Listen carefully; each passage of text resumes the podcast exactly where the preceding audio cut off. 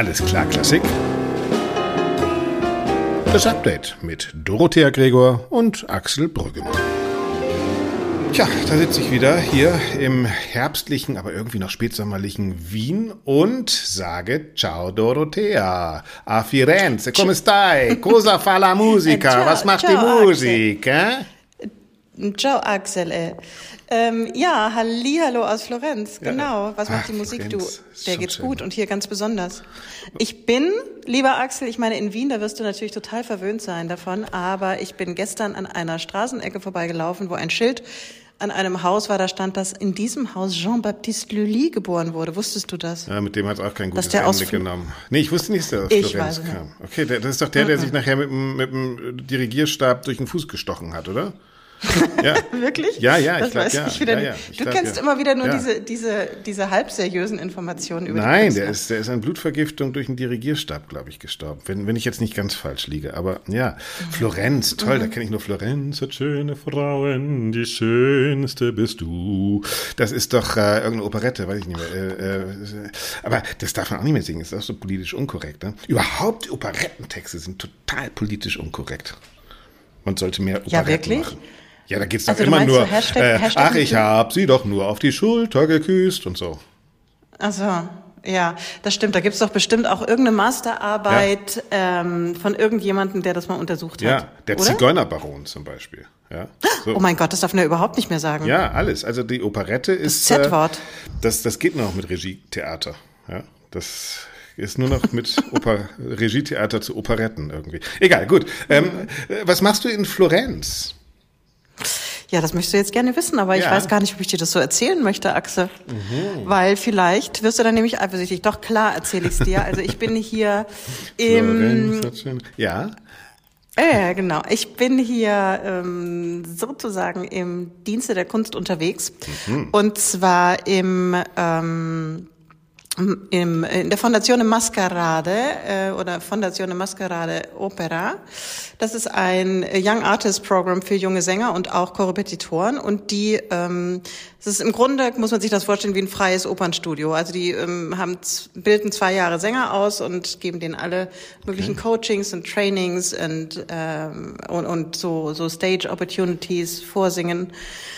Ähm, die im Jahr zwei, die kommen in, dann in verschiedene Jobs, ähm, beziehungsweise werden die mit, äh, wird, mit verschiedenen Theatern kooperiert. Ähm, da gibt's Showcases, Konzerte. Ähm, ein buntes Programm, im Grunde ein so ein Zwischenprogramm zwischen Hochschule und dem richtigen. und ist das an die Oper Arbeitsleben. angeschlossen oder ist das komplett unabhängig? Nee, eben nicht. Eben nicht. Okay. Nee, hat nichts, hat nichts mit Maggio zu tun Okay. hier in Florenz. Es ist unabhängig. Okay. Es gibt aber, beziehungsweise es gab zu Herrn Pereira ganz gute Verbindungen. Okay. Erstmal, der ist jetzt natürlich weg und jetzt muss man gucken, ähm, was mit der mit Ehemaliger dem neuen Intendant von Maggio Musicale, einfach nur, genau, ja. Ach so, ja genau, hatten wir ja auch besprochen. Genau. Und ähm, da muss man jetzt gucken. Ich weiß nicht, weißt du denn, wer kommt, wer Nein. neu kommt? Ich weiß es Nein, nicht. Keine Ahnung, habe ich keine Ahnung, aber mich würde interessieren, äh, weil wir da ja auch einen Podcast drüber gemacht haben. Merkst du eine sich wandelnde Stimmung in Italien? Also es ist ja so, dass äh, Stefane Lisnerz, glaube ich, der Intendant in Neapel, sich zurückgeklagt hat. Der ist ja sozusagen äh, von der Meloni-Regierung, von der rechtsnationalen Regierung ausgebotet worden, hat geklagt, darf jetzt erstmal wieder zurück. Die Oper in Neapel hat damit jetzt zwei Intendanten. Äh, merkst du da in Italien irgendwie ein Change of Mood, einen Stimmungswandel oder ist das eigentlich bei euch alles so wie immer? Nee, also ich merke das hier überhaupt nicht. Ich muss auch ehrlicherweise sagen, ich bin ja nicht so oft hier. Ich bin vielleicht zwei, dreimal im Jahr hier und, ähm, und guck da ein bisschen, was die hier machen und was hier für Sänger ankommen und so weiter. Also das, ähm, das kriege ich so nicht mit. Und das hier ist auch ein, ein kleiner Elfenbeinturm und eine kleine eigene Welt, eine kleine Bubble. Ähm, und tatsächlich sind äh, sehr viele Sänger, das merke ich, wenn ich mit denen spreche, die wollen alle natürlich auf den deutschen Markt beziehungsweise auf den deutschsprachigen Markt. Da spielt dieser, also es ist ein sehr internationales äh, Studio Okay. und ähm, da interessiert sich im Grunde niemand so richtig ähm, für das, was in Italien an den Theatern passiert. Klar kriegt man das mit und es gibt auch Projektpartner, zum Beispiel eben ähm, Palermo oder wie gesagt diese hier Oper in Florenz oder auch Neapel und so weiter und so weiter. Gibt auch mehrere kleinere äh, äh, Companies hier oder auch, es gibt ja in Italien eine ganze Reihe an Gesangswettbewerben, mhm. die dann auch vielleicht für Anfänger mal so ein bisschen als Probierfeld interessant sind, ähm, aber die jetzt natürlich nicht so einen so einen großen Namen haben wie zum Beispiel Neue Stimmen oder Operalia ja. oder Belvedere und so. Ne? Aber ähm, Nee, das heißt, die Kunst also ist dann noch irgendwie äh, unbetastet von der politischen Situation, weil das ist ja das, was man dann immer denkt, dass dann. Naja, also zumindest bei den Künstlern oder den Kunstschaffenden, so wie ich das hier, und ich mhm. habe wirklich nur einen minimalen Einblick. Man müsste jetzt wirklich, ich müsste jetzt wirklich wahrscheinlich mal länger an einem Haus dort sein, dann würde es vielleicht anders aussehen. Mhm. Aber in diesem Nachwuchsprogramm, da orientiert sich eigentlich sehr viel eher in Richtung Richtung deutschsprachiger Raum und okay. äh, Mitteleuropa so. Ne? Also ähm, das ist schon total klar. Ja, es ist sowieso. Ähm, sowieso ganz interessant, äh, wie sehr auch die, die nächste Generation, also die Nachwuchskünstler im Grunde diese vorgetretenen bewährten Pfade der in Anführungszeichen Alten äh, da nach gehen wollen. Das ist interessant. Und was auch, ähm, okay. Ja, das finde ich auch finde ich auch super interessant und vor allem ich finde es auch ein bisschen frustrierend auf einer Stelle. Ähm, also die haben hier die Sänger, die hier angefangen haben jetzt in Year One im September, die haben so einen Career Questionnaire ja. ausgefüllt und äh, da ist eine der Fragen, was sind denn äh, deine Top Priorities, äh, wenn du an deinen sagen wir mal, die nächsten fünf Jahre oder an deinen mhm. Berufseinstieg oder deinen beruflichen Werdegang denkst.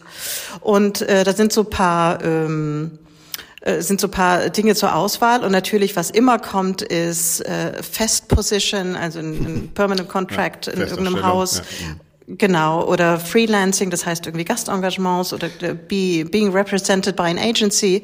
So, ja, also das kommt alles ziemlich weit oben. Und was also wirklich junge Sänger, wir reden hier von Mitte 20, ja, ja.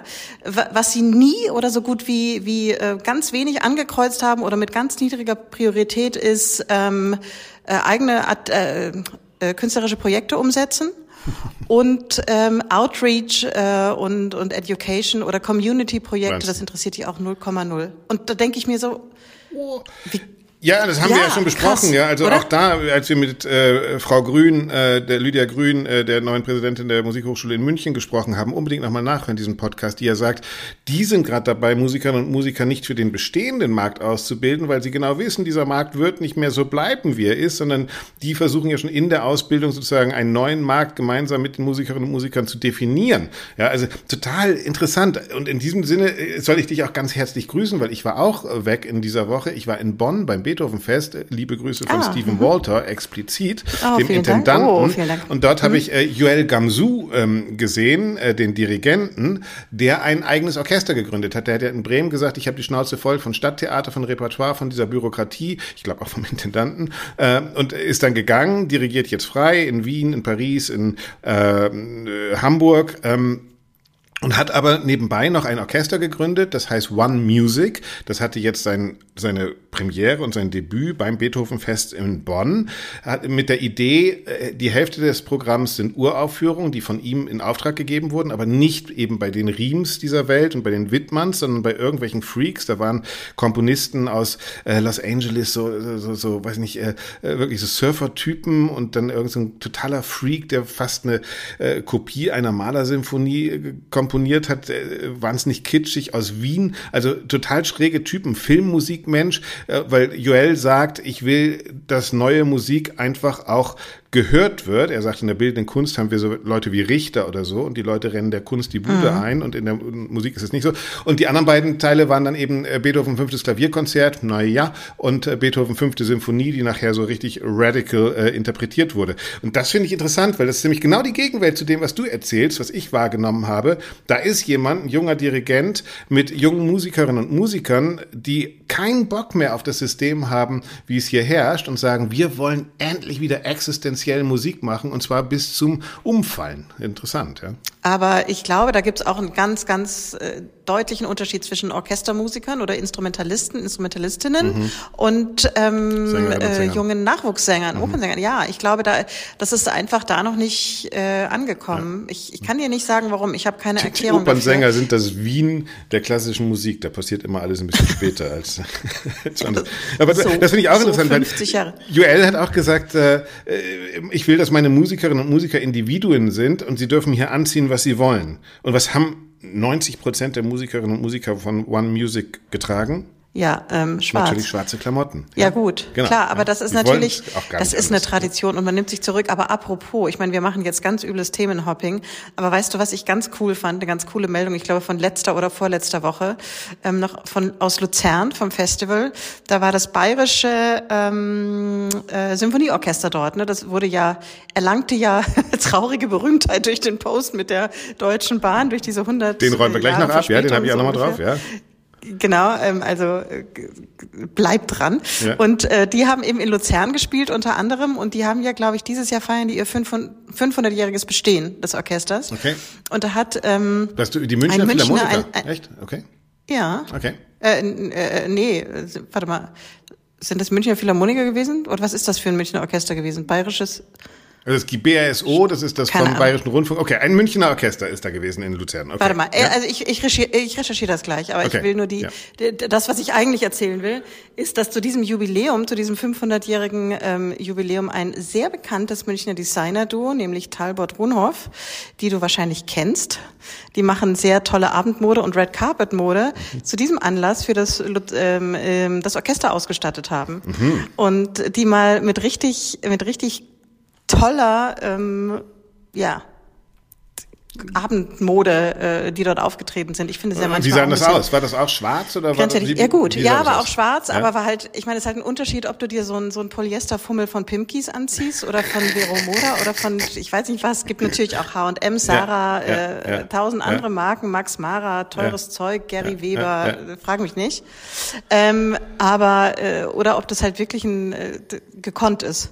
Und das sieht schon, das sieht schon super aus. Und ich, ich habe mich schon ganz oft gefragt, wenn ich Orchester auf der Bühne habe sitzen sehen, klar, dass die alle schwarz anziehen, aber warum gibt's nicht irgendwie einen coolen Modeausstatter, der zum Beispiel sagt, jetzt wir machen alle, für die alle schwarze Lack-Sneaker mit äh, pinken Streifen. Ja, Oder geil. was auch immer. So, weißt du? Äh, Absolut, so Trikotmäßig. Jeder, jeder Fußballverein Ja, macht sich genau. Gedanken über seine Ja. Trikots und jedes Jahr werden die neuen Trikots vorgestellt. Und, äh, und genau, es gibt so viele Musiker, gerade Männer dann auch, die, die ihren Frack seit, seit 30 Jahren haben, wo die, wo die Krawatte schon gelb ist. Ja. Ich sehe das hier bei den Wiener Symphonikern, die sehen äh, mit ihren roten Krawatten immer aus wie die Schaffner bei der ÖBB. Ja. Ich weiß, dass das Beethoven-Orchester, wenn das in Bonn spielen muss, manchmal mit von der Telekom gesponsert, äh, pinke Socken anziehen muss. Also es gibt schon richtig heavige Geschmacksverirrung da in der klassischen Musik. Ne? Also Ja, also oder sagen wir style, mal, äh, man, man kann diskutieren, ja.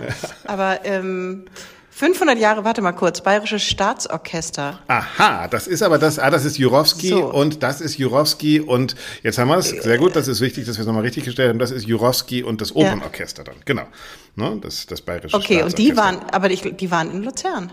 Ja, ja, natürlich, mit Jurowski, ich meine, das ist ja, äh, übrigens, Ja. da, da, da sieht sich... Und, und das da, war dieses Jurowski-Ding, ne? Mit den, Genau. mit den, das war doch dieses Ding mit den, mit den Klimaaktivisten. Genau, da waren auch die. Klimaaktivisten, genau, wo Jurowski gesagt hat, ey Leute, äh, lasst die doch mal ausreden und wo sich dann der große Shitstorm. Genau, lass uns das eben sortieren. Also wir sind jetzt äh, Luzern, dazu fällt mir noch ein Wandel der Orchesterlandschaft auch. Da ist nämlich ein Orchesterkonzert plötzlich mit Christian Thielemann auf einmal nicht mehr ausverkauft, weil die Leute wahrscheinlich auch sagen, nochmal die Alpensinfonie, nochmal der gleiche Dirigent.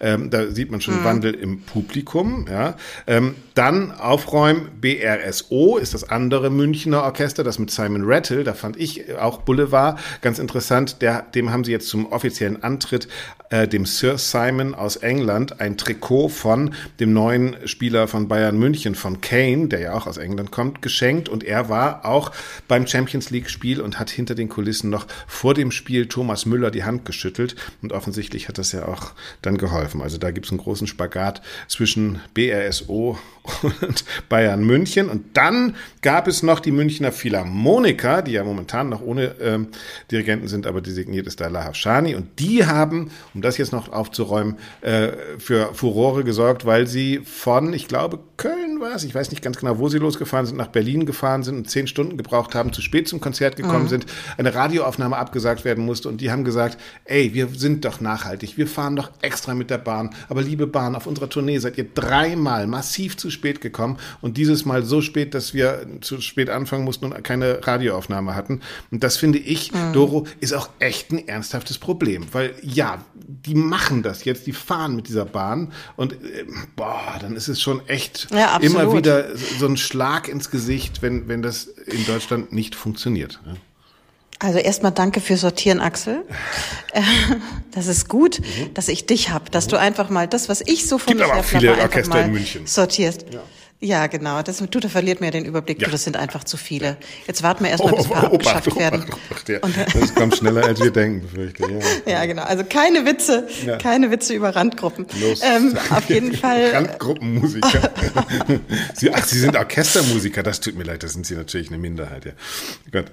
Ja, ja aber ähm, tatsächlich mit der Deutschen Bahn. Aber äh, ich meine, das ist hier ein sehr plakatives Beispiel. Auf der einen Seite ist es natürlich wieder dieses typische Bahn-Bashing und so, ja.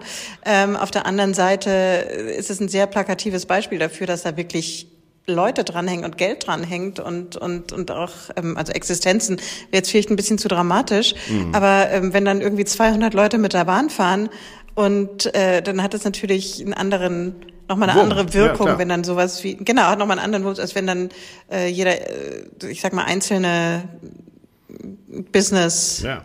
Und typ, die machen der, es der Bahn fährt, ja. Die machen es ja, ja. Und ich habe gelesen, vor kurzem gab es noch die Harfenisten, ich weiß nicht, ob du das auch gelesen hast, ich weiß nicht mehr, aus welchem Orchester die kamen, die für ihre Harfe extra ein Ticket bezahlt hat, damit das auf der, die, dieses Instrument neben mir auf dem Stuhl stehen kann in, in, der Bahn. Und dann wurde die Bahn angehalten, weil der Schaffner gesagt hat, der, die Bahn ist zu voll, die Harfe müsste vom Stuhl. Und sie hat gesagt, aber das geht nicht, weil dann steht die im Gang und dann geht die kaputt.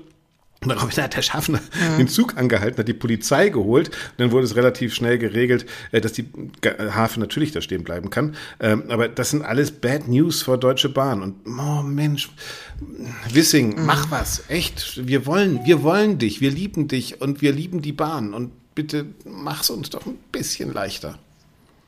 Ja, also einfach ist das nicht. Es hängt ja nicht nur an dem Goodwill von einer Person. Nicht, das ist ja ein strukturelles Problem. Also gut, aber ich meine, wir müssen uns jetzt hier nicht über die Deutsche Bahn unterhalten. Ja. Aber trotzdem. Worüber sehr, unterhalten wir uns da? Was hast du denn noch auf der Liste? Du, ich habe hier noch auf der Liste, ich bin ja hier völlig ähm, in ein, Out of time. Eindrücken, die ich ja, ja. so ein bisschen in Eindrücken, die ich sonst ja in Gütersloh so nicht habe.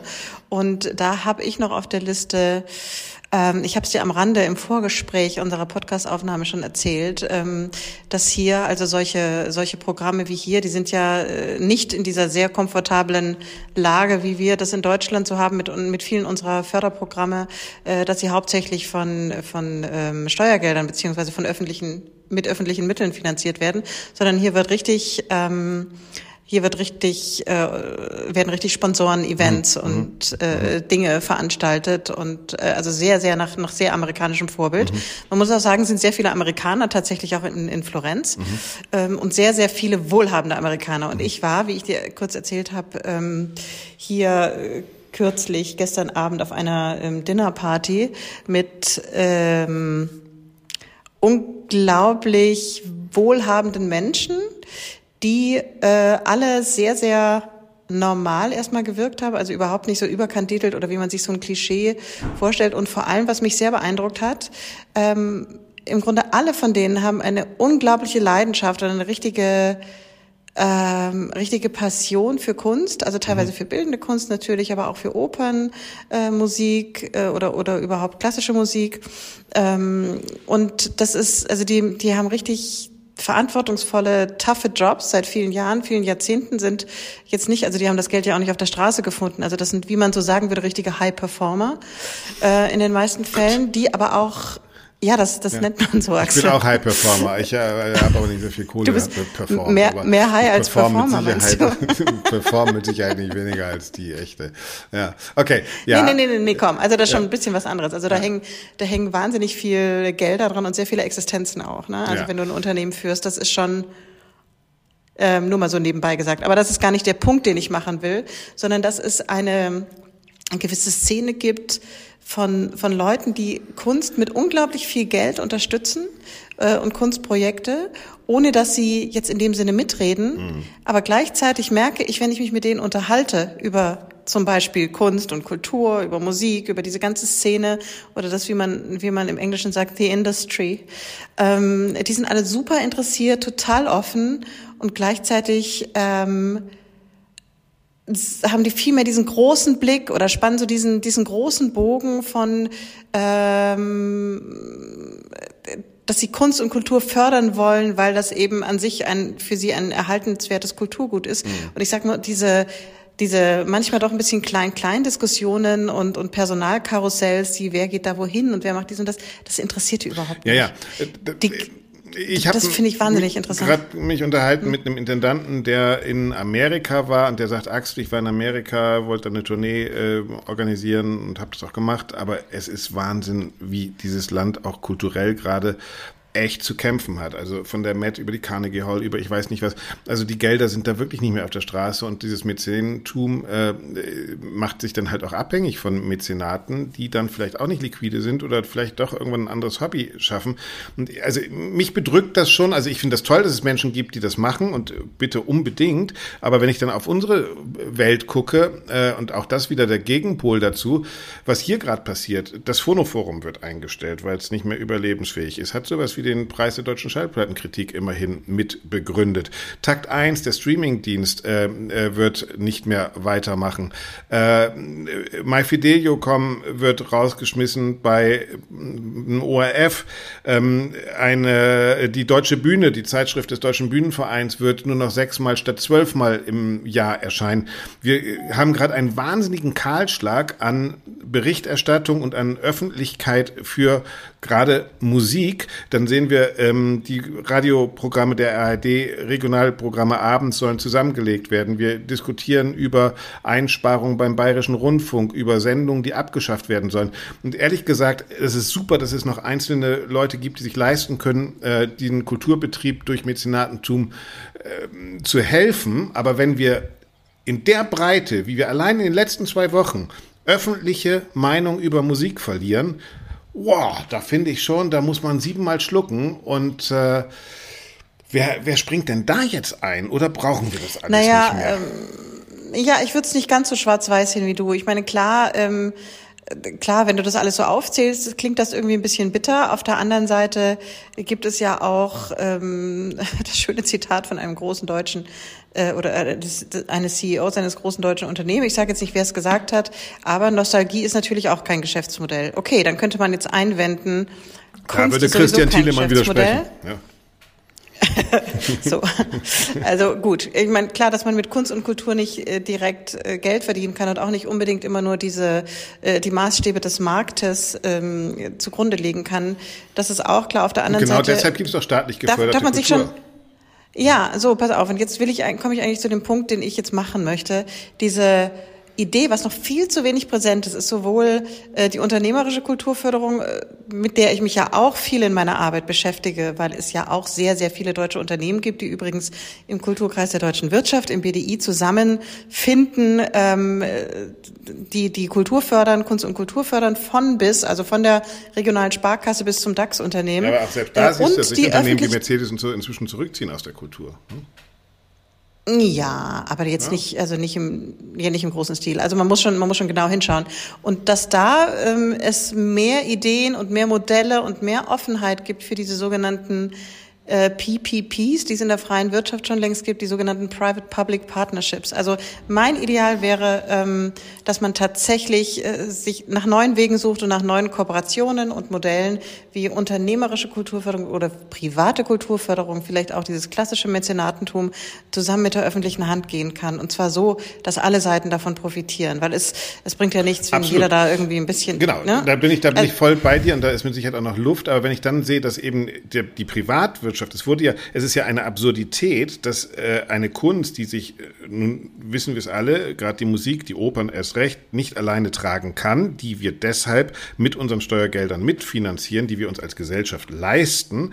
Äh, da wird aber erwartet, dass die Berichterstattung genau über diese Kunst sich privat finanzieren kann. Also, dass eben Magazine sind Privatunternehmen, ja, egal, name it, whatever it is, ja, Phonoforum, Takt 1, whatever. Ja, also die Deutsche Bühne ist sicherlich kein Die Deutsche Bühne ist jetzt ein Aus, ist, ist was anderes, aber da sieht man natürlich, dass die, gut, egal, so, und das funktioniert gerade nicht und deshalb gibt es natürlich auch Medien, die genau diesen Kulturauftrag hätten. Das sind nämlich die öffentlich-rechtlichen Medien, die da so angelegt sind, dass da eben auch diese Nischen mhm. oder Minderheiten, wie du eben gesagt hast, äh, tatsächlich zu Wort kommen kommen, gehört werden und ein Forum, einen Marktplatz kriegen, auf dem diskutiert wird.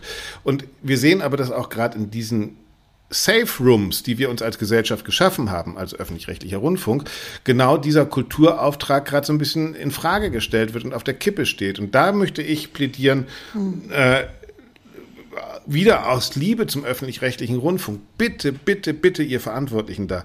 Wir brauchen euch gerade als Diskussionsraum für diese Kultur, die sich in einem Wandel befindet, für die Musik, für die Musikinstitutionen, die sich in einem Umbruch befinden, die neues Publikum suchen, die neue Strukturen brauchen, die vielleicht mit weniger Geldern zurechtkommen müssen. Da brauchen wir gerade eine Öffentlichkeit und äh, mhm. mir fällt gerade keine recht. andere ein. Ja? Mir fällt gerade keine andere ein mhm. und die gibt's ja, die wird ja finanziert. Ja? Und ähm, ja, bin gespannt, wie das äh, weitergeht. Und da können wir jetzt gerade nur plädieren ich glaube auch. Ja, und nicht nur plädieren, zum, zumal ja auch ich von oberster Stelle, und da möchte ich gerne äh, einmal mehr Claudia Roth hier in diesem Podcast bringen, die ja nicht müde wird zu betonen, und ich finde, sie hat damit auch total recht, dass Kunst und Kultur tatsächlich demokratierelevant sind. Und wenn wir uns dabei angucken, gerade wie die Zahlen nicht nur in Deutschland, sondern auch in anderen Ländern in Europa, übrigens ja auch in Italien, ähm, gegen, äh, und in hochgehen, Frankreich. die Umfragewerte, in, ja. ne, in Frankreich auch und in Holland auch und und und Ungarn, ähm, you name it. Also du kannst kannst hingucken, wo du willst, dass äh, wirklich antidemokratische, äh, rechtspopulistische Kräfte da an Zulauf gewinnen, da muss man was entgegensetzen. Und natürlich bin ich nicht naiv und denke, dass ja, da, da müssen wir die alle nur in die Oper schicken und dann, dann, dann wählen die dann nicht mehr AfD. Aber das ist ein Ort, wo man zusammenkommt, mhm. wo man ein Gemeinschaftserlebnis hat, was, was Empathiefähigkeit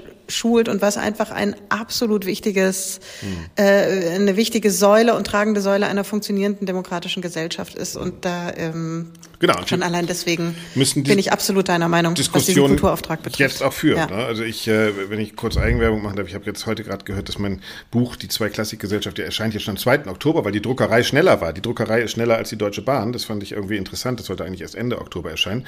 Und ich merke jetzt in der Resonanz, äh, es gibt ganz viele Leute, die auch wirklich diskutieren wollen. Und es besteht ein großes Diskussions- äh, ein großer Diskussionsbedarf. Und ich glaube, ich hoffe, dass wir das möglichst laut und möglichst äh, mit vielen unterschiedlichen Seiten und auch Positionen hinkriegen, dass wir einfach auch die Perspektiven sehen. Denn ich glaube fest daran, es wird vieles untergehen äh, und sich nicht über die Zeit retten, weil, wie du sagst, Tradition kein Geschäftsmodell ist.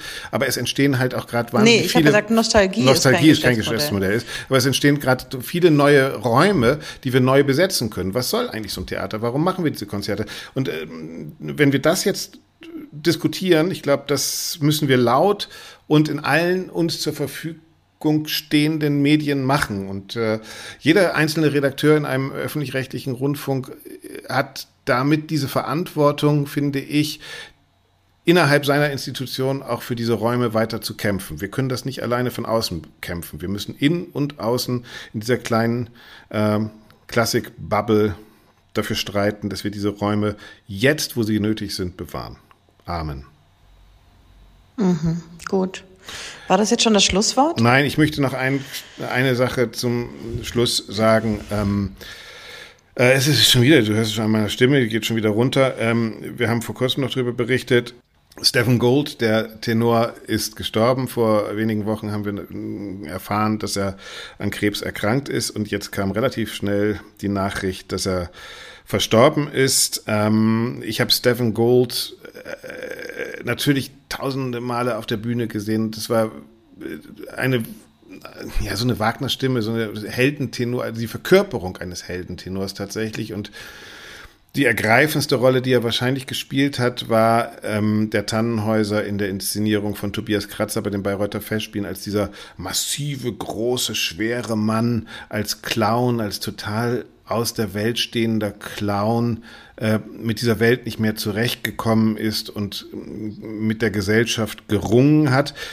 Und jeder, der Stephen Gold kennt, und ich finde es interessant, wie momentan auf äh, sozialen Medien auf seinen Tod reagiert wird. Es gibt wenig Menschen, die von allen, mit denen er zusammengearbeitet hat, wirklich so warmherzig geliebt wurden wie Stephen. Äh, und ich kann das nur, ich kenne den nur aus einem Open Air, was wir gemeinsam hatten und hinter der Bühne, der wirklich ein Teamplayer war, der jedem, der auf die Bühne gegangen ist, alles Gute gewünscht hat, der der die auch junge Sängerinnen und Sänger getragen hat und geholfen hat und ein, ein, ein wirklich so schöner Mensch gewesen ist. Ähm, äh, und vielleicht kommt es auch von seiner Herkunft. Er hat angefangen eigentlich als Musicalsänger. Ich glaube, er hat 3000 Aufführungen vom Phantom der Oper gesungen, bis er dann wirklich mhm. reif war für diese großen Heldentenor-Rollen. Ähm, und jetzt ist das er nicht auch mehr selten, da. ne? dass es da, dass jemand diesen Spagat schafft. Absolut, absolut. Aber vielleicht auch diese Leichtigkeit ja, ihm dann gibt, ne? Diese Bühnenpräsenz gegeben mhm. hat, dieses, dieses wirkliche,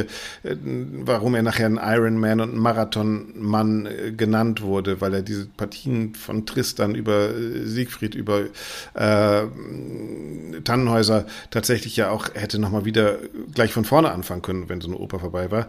Aber mir geht es einfach darum zu sagen, dass Oper, und so habe ich das erlebt hinter der Bühne, dann eben auch ein Teamsport ist und dass Sänger wie Stephen Gold uns zeigen, nur miteinander können wir das und nur wenn wir den anderen helfen. Und er hat so vielen Menschen da draußen geholfen und zugesprochen und Mut gegeben. Ähm, und es ist wirklich, obwohl es jetzt mit Vorankündigung war, ein ganz, ganz großer Verlust für die, für die Welt der Oper. Also, hm. wherever you are. Ich war, ich war doch, ich war doch erstaunt, wie schnell dann plötzlich die Nachricht ja, kam. Ich habe ja. irgendwie gar nicht, weiß nicht. Aber sag mal, ähm, ich habe da eine Frage an dich dazu, Axel. Ähm, ich habe das auch gestern, also ich meine, wir können ja transparent sein. Ähm, ihr hört den Podcast heute am Freitag, wenn er direkt rausgekommen ist. Ähm, wir nehmen aber Donnerstagabend auf. Also sprich, wenn ich sage, gestern kam diese Meldung von seinem Tod, ähm, das war dann am Mittwoch. Ja. Ähm, ich habe hier mit jemandem gesprochen im Kontext, der, der das mir gezeigt hat. Ich habe das selber mhm. gar nicht gesehen, weil ich gar mhm. nicht äh, auf Social Media unterwegs war zu dem Zeitpunkt. Und ähm, diese Person hat mir dann gesagt, ach, irgendwie ist es mir auch zuwider, diese permanenten Beileidsbekundungen da auf Social Media. Und jeder, der irgendwie einmal mit ihm in der Kantine saß, äh, meint dann auch noch irgendwie sich selbst darstellen zu müssen, um da so eine so ein Betroffenheitsding äh, abzusondern. Ich habe das überhaupt nicht so empfunden. Ich weiß nicht, nein, wie geht's dir denn nein, damit? Im, Im Gegenteil. Also ich bin ja auch äh, vorsichtig bei sowas. Nein, der, der, der, Tod überwältigt uns alle. Der Tod ist ja schlimm für die Lebenden, ja, besonders schlimm. Also mhm. äh, also für die, die nicht tot und gestorben sind. Und ich glaube, also gerade bei Steffen und gerade bei den, bei den, bei der Art, wie da Social Media mäßig mit umgegangen wurde, finde ich, haben ganz viele Leute ganz viele schöne Erinnerungen gepostet. Also ich habe das auch nochmal zusammengestellt. Äh, irgendjemand hat, wer so durch so einen goldenen Glittervorhang gegangen ist, ein anderer hat ein Foto gepostet, wie er in so einen dicken Big Mac gebissen hat. Also das waren so schöne Fotos auch. Das waren keine Selbstdarstellungsfotos, sondern das waren so Lebenslustfotos und, und der Tod haut uns von den Füßen und Mensch, da sind wir halt machtlos. Und, also das finde ich auch irgendwie blöd, wenn man dann sagt, natürlich gibt es Leute, die sich dann selbst darstellen, aber bei Stefan hatte ich dies überhaupt nicht das Gefühl. Ich glaube, das war so mhm. warmherzig, diese Verabschiedung, auch gerade in Social Media, äh, dass die Leute waren so sind so betroffen davon und äh, da will sich keiner, ich, das hatte ich überhaupt nicht das Gefühl bei diesem, bei bei diesem Menschen habe ich jetzt überhaupt nicht das Gefühl gehabt. Und das wissen wir. Ich, ich glaube, Katharina Wagner wusste es schon vor den Festspielen, aber der hat mit seiner Bekanntgabe gewartet bis nach den Festspielen, weil er diesen Betrieb auch nicht sozusagen emotionalisieren wollte, weil das wäre emotional für alle gewesen. Also der hat einfach Nein, also tut mir leid. Also ich finde, das war eine ganz hm, okay. warme, warme, warmherzige, kollegiale Stimmung, die ein gemeinsames Trauern und ja, Mann, der ist nicht, der ist gerade 60 geworden. Das ist doch auch scheiße, ist das doch auch echt. Das ist nicht schön. Also nein, das, also Entschuldigung, aber da sagt dem Kollegen, das glaube ich nicht. Ich glaube, das war auch einander Trost zu sprechen irgendwie. Ja. Ich wollte ja nur mal wissen, wie du das empfunden ja, hast. Nein, ich, ich hatte das, das jetzt ganz warm. So, also ich habe keinen einzigen ähm, Post gelesen, wo ich denke, so du Arsch, jetzt. du erhebst dich da über und du erzählst mir, wie toll du mhm. Steffen kanntest. Kein einziger. Jeder, der gepostet hat, den ich gesehen habe, von Lise Davidson, von äh, Tobias Kratzer, von allen, die was gepostet haben, haben immer ihn in den Vordergrund gestellt und die Bedeutung seines Schaffens, seines Tuns und seines Menschseins für ihre Opernarbeit äh, in den Vordergrund gestellt. Das habe ich überhaupt nicht so wahrgenommen. Überhaupt nicht so wahrgenommen. Und das würde auch mhm. ihm nicht gerecht werden. Ja. ja.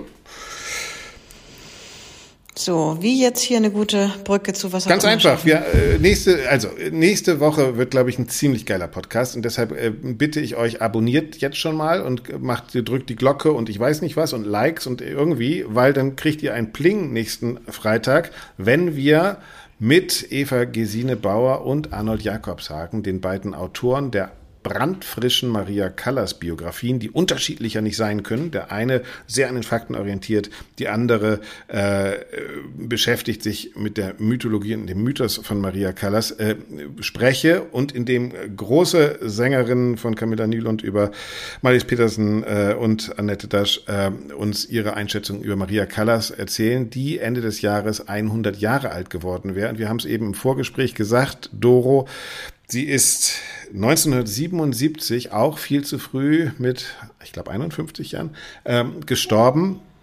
In dem Jahr, in dem 51?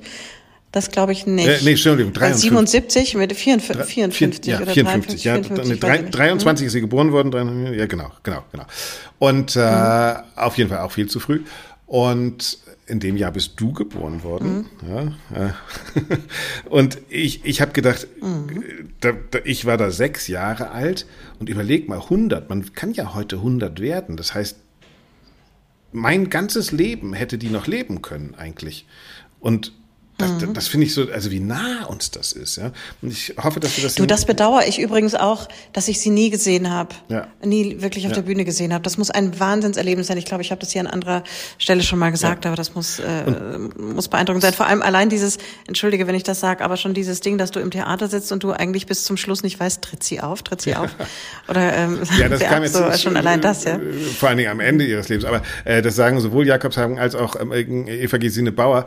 Beide sagen wir haben ja nicht mal richtige Bildaufnahmen. Also wir haben noch die Tosca, aber die war ja schon längst über ihrem Zenit. Also was das ja und diesen Medea-Film, glaube ich, ja, den, den sie doch da Film, hat, ne? genau. Aber was das auch ja, früher so diese diese frühen Bühnenerscheinung, das muss, das muss einfach phänomenal gewesen sein. Um all das kümmern wir uns nächste Woche und äh, deshalb ja, also vor allem sagen, du. reden wir nicht zu viel jetzt schon darüber weg, aber Maria Callas äh, eine Stunde mit Maria Callas nächsten Freitag dann. Ich bin gespannt. Sag mal, ähm, hast du diese beiden Biografien gelesen? Wirst du sie lesen? Oder natürlich, ich habe auch schon beide Gespräche geführt und äh, habe natürlich beide Biografien. Du hast beide Bücher gelesen? Ja, natürlich. Äh, ich okay. rede ja nicht mit ähm, Leuten, und gibst du eine, gibst, Ach, natürlich nicht, entschuldige bitte. Ist, ist, ist, ein Clou, ist ein Clou, ist so eine dumme Frage ist ein, ist ein Clou, ist ein Clou der nächsten Sendung, weil du jetzt wissen willst, welche man lesen soll. Es ist ja, welche wirklich, du empfehlen würdest. Ja, genau. Das ist total interessant und deshalb ist es auch wirklich, ich lade euch ein für nächste Woche. Es gibt wenn man ein, wenn, wenn du einen Menschen beschreiben lassen würdest, weiß ich nicht, irgendjemanden, von zwei komplett unterschiedlichen Leuten, von seiner Mutter und von äh, seinem Ehemann oder von äh, dem einen Freund und dem anderen Freund, die nichts miteinander zu tun haben. Seinem Ehemann. Ja, was weiß ich das was. Gibt ja auch solche Konstellationen, ja. äh, ja. So ist das bei Maria Callas und bei diesen beiden Büchern. Der eine beschreibt, versucht wirklich jeden Mythos und jedes Gold und jedes, äh, jeden Nebel irgendwie wegzuschürfen durch Fakten, Fakten, Fakten. Der äh, Arnold Jakobshagen, Musikwissenschaftler, ja, und Eva Gesine Bauer, die ja im Zweitberuf auch noch Romanautorin ist, versucht mhm. diese, diese Figur und den Mythos zu umtänzeln, aber durch akribische Zeitarbeit und eine Beschreibung der Zeit. Also das eine ist wirklich ein zutiefst sinnlicher Maria Callas Film, würde ich fast sagen, als Buch von Eva Gesine Bauer. Und das andere ist eine wirklich ähm, die alle Dokumente akribisch ordnende äh, Entrümpelung des Mythos Maria Callas. Also Tatsächlich muss Und ich sagen, beide zusammen. Ja, beide zusammen. Be bevor du zu viel verrätst, zwei Haus Fragen. Hausaufgabe für nächste Woche. Zwei. Genau, ihr könnt ja alle jetzt mal beide Biografien lesen, dann wissen wir nächste Woche, worüber wir reden. Genau. Oh, nee, da habe ich echt keine Zeit. Aber ähm, ich lasse es mir gerne erzählen. Also, zwei äh, Fragen an dich, nicht abgesprochen. Ja. Erste Frage, wessen Biografie würdest du gerne schreiben? Ja. Ja, los. Antwort? Ich würde gerne aus der Klassik, meinst du?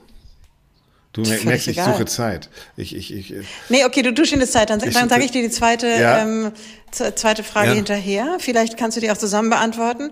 Und äh, also wessen Biografie würdest du gerne schreiben und von wem hättest du gerne deine Biografie geschrieben? Außer von dir selbst. Also schreiben können lebende ich würde Personen gerne sein, noch mal, ich würde gerne noch mal die Biografie meines Großvaters schreiben. Das machen so viele, aber ich, ich, ich die würde ich gerne noch mal schreiben, weil ich glaube, da ist sehr viel, sehr viel Verständnis über Generationen drin. Ich habe mal einmal angefangen, einen großen Artikel darüber zu schreiben und von den prominenten Personen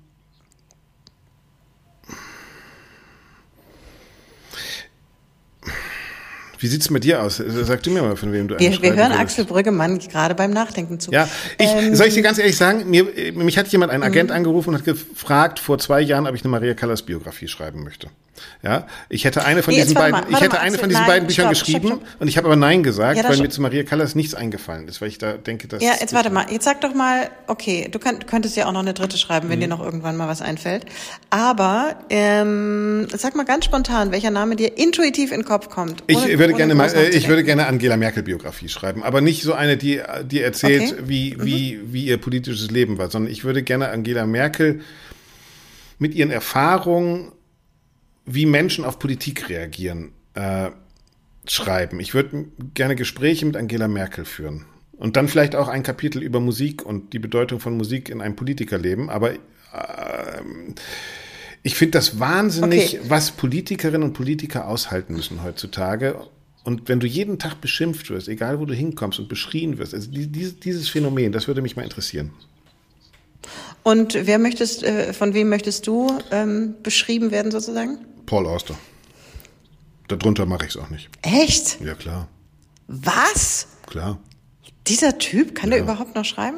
Weiß ich nicht, aber Schreibt schreiben kann er mit Sicherheit. Der? Reden kann er nicht so gut, aber schreiben kann er. Also ich habe bei Paul Auster. Ja, aber ist er noch bei Verstand?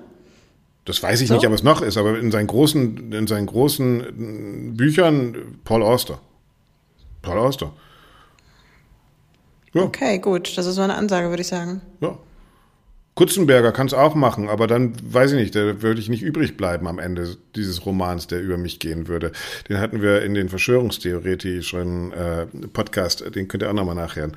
Äh, das wäre aber auch interessant, was, der, was dem einfallen würde. Äh, wer soll deinen Roman schreiben? Ost, auf jeden Fall. Mein Roman. Oder dein Lebenswerk, Biografie. deine Biografie. Puh, ich weiß gar nicht, ob das irgendjemand lesen möchte, egal wer das schreibt. Also ich ja. finde jetzt mein Leben nicht so, nicht so wahnsinnig spannend. Ähm, weiß ich nicht, muss ich mal drüber nachdenken. Aber als du vorhin gesagt hast, du würdest gerne eine Biografie über deinen Großvater schreiben, habe ich mir gedacht, mein einer Großvater mütterlicherseits, der hat schon zu Lebzeiten seine Lebensgeschichte aufgeschrieben und das war für ihn ähm, natürlich eine Art Therapie, ne? nach dem, nach diesen Klar. furchtbaren Zeiten im Zweiten Weltkrieg und noch und du hast sie gelesen? sibirische Gefangenschaft hinterher. Ja klar. Ja, guck, und, das und der konnte wirklich sehr sehr gut, der konnte sehr gut schreiben und der hat tatsächlich das in zwei Büchern verarbeitet, was heißt verarbeitet oder erklärt. Es ist ein total tolles familienhistorisches Dokument und dann hat er noch ein Kurzgeschichtenband veröffentlicht. Das ist jetzt alles äh, wahrscheinlich nicht nicht ähm, äh, Nobelpreis verdächtig, aber irgendwie trotzdem total schön, wenn ich das im Bücherregal erstens sehe und zweitens immer mal wieder in die Hand nehme. Und also es ist für ist die, die eben nicht sterben, die da sind, doch irgendwie dann auch eine spannende Auseinandersetzung. Ja, ja, total. Also ähm, als du gerade Angela Merkel gesagt hast, da habe ich mir gedacht, okay, ähm, da komme ich mit und dann ähm, mache ich den Rezeptteil in dem Buch. Ja, Koche ich mit, ja, mit ihr. Okay, Koche ich mit ihr. Also Frau Merkel, äh, Kartoffelsuppe und Streuselkuchen. Genau, rufen Sie einfach mal Bertelsmann an, da haben Sie mit Sicherheit eine Nummer Kat und dann sagen Sie. Kartoffelsuppe und Kanzleramt. Ja, wir sind, wir sind da. Und Musik und Wotans Untergang und so weiter und so fort. Aber, Ach, äh, ich weiß nicht, ob ich schon erwähnt habe, äh, am 2. Oktober erscheint ja eh erstmal die zwei Klassikgesellschaft Ach, und Buchverlag der erwähnt. FAZ und dann kann man das ja auch mal machen. Ähm, genau. Äh, Doro, ich gehe zum Italiener. Schamlos, schamlos wird hier der Podcast des Lismon Centers der Bertelsmann Stiftung ja. für Eigenwerbung von Axel Brüggemann ja. verwandt. Nein, für, für, für Werbung für die FAZ, das ist doch ganz was anderes. So, äh, so. ich verdiene das nicht an so einem Buch. So, Außerdem will ich die Diskussion. Und die wollen wir doch alle zusammen. ich gehe zum Italiener, ja, genau. ich gehe zum Italiener auf den Karmelitermarkt wenn jemand mitkommen will. Soll ich dir mal was sagen? Ja. Ich gehe jetzt zum Italiener um die Ecke, weil hier gibt's nur Italiener. Das ist auch geil, oder? Ich gehe jetzt zum Italiener um die Ecke. Da ist selbst der Japaner ein Italiener in Florenz. Doro, mach's gut. Nein, aber es ist so cool. Ja, es macht wirklich Spaß. Ja, also ich trinke Uno Spritz für dich mit und ähm, wir hören uns bald, mein Lieber. Und vielen Dank für dieses schöne, launige Gespr Gespräche. Buona serata. Ähm, a dopo. A dopo. Buona serata. Und äh, haltet die ja, Ohren steif. Genau. Ciao, ciao. Ja, genau. Machen wir. Tschüss.